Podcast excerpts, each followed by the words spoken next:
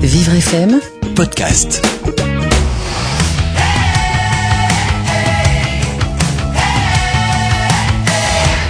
Diane, les auditeurs s'interrogent. Beaucoup sont confrontés à une certaine forme de timidité. Alors, comment surmonter cette timidité? Par exemple, dans une assemblée ou dans une soirée où l'on ne connaît personne. Vous savez, on, on va pas rester tout seul toute la soirée quand même. Alors rassurons nos auditeurs, nous sommes tous confrontés à un moment donné à une certaine forme de timidité. Et notamment lorsque nous sommes face à un défi. À ce moment-là, on a juste envie de dire à l'autre, ayez un regard bienveillant sur moi. Alors moi, ce que je peux vous proposer dans un premier temps, c'est par exemple dans le cadre d'une soirée. On peut commencer par des questions de premier contact pour briser la glace ou rompre le silence. Par exemple. Par exemple, si vous avez repéré une personne avec qui vous avez envie d'engager une conversation ou une personne qui vous plaît, Oui. vous pouvez vous appuyer sur le contexte de la soirée.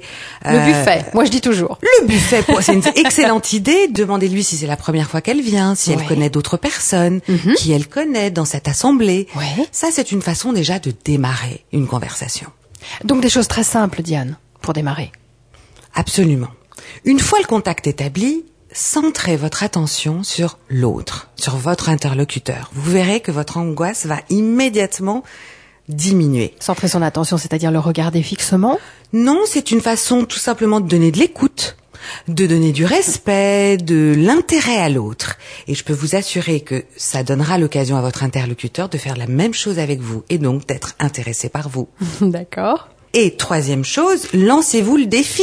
Pour cette soirée, vous allez rencontrer ou parler avec trois personnes.